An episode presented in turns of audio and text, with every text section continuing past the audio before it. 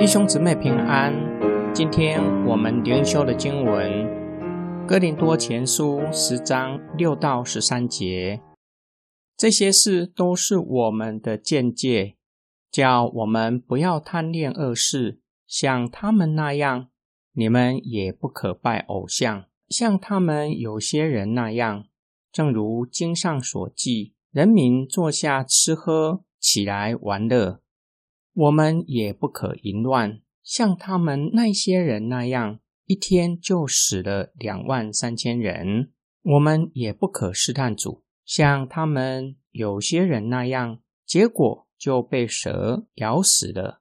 你们也不可以发怨言，像他们有些人那样，就被那毁灭者所灭。这些事发生在他们身上，作为见解。并且记下来，为要警戒我们这些末世的人。所以那些自以为站得稳的人，应当谨慎，免得跌倒。你们所受的试探，无非是人所受得起的。神是信实的，他必不容许你们受试探过于你们抵受得住的，而且在受试探的时候，必定给你们开一条出路。使你们能忍受得住，所以我所亲爱的，你们要远避拜偶像的事。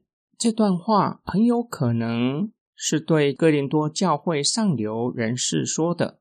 他们未信主之前，通常会通过庙会活动结交其他上流人士，借此争取更高的社会地位。保罗警告他们。要以旷野漂流的以色列人作为见解。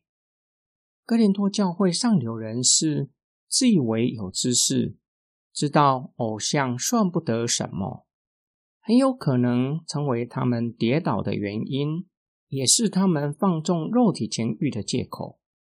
古时候庙会活动不只是吃喝而已，庙祭更是淫乱的温床。格林多是一所偶像崇拜兴盛的城市，有希腊诸神的神庙。保罗用以色列人拜偶像的后果作为见解。民数记二十五章说到以色列人与摩押女人放纵情欲，又和他们一同拜巴利比尔，引发神的愤怒。神以瘟疫审判他们。保罗劝勉格林多人。不要试探神的底线。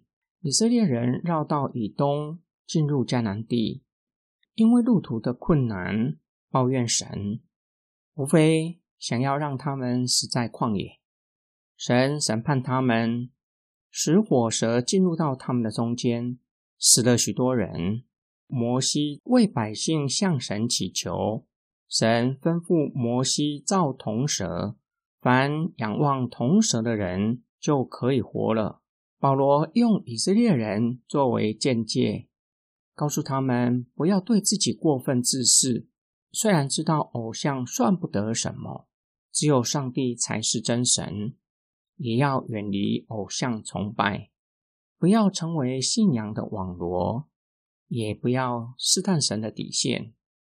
保罗给那些自以为有知识的人，在信仰上站立得稳的基督徒。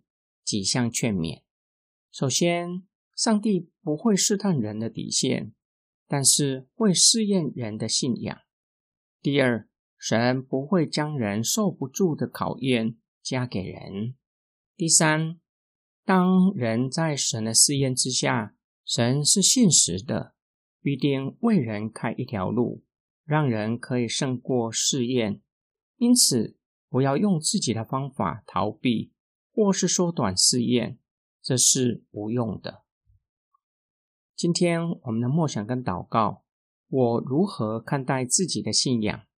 是小信的，还是信仰上成熟，可以站立得稳？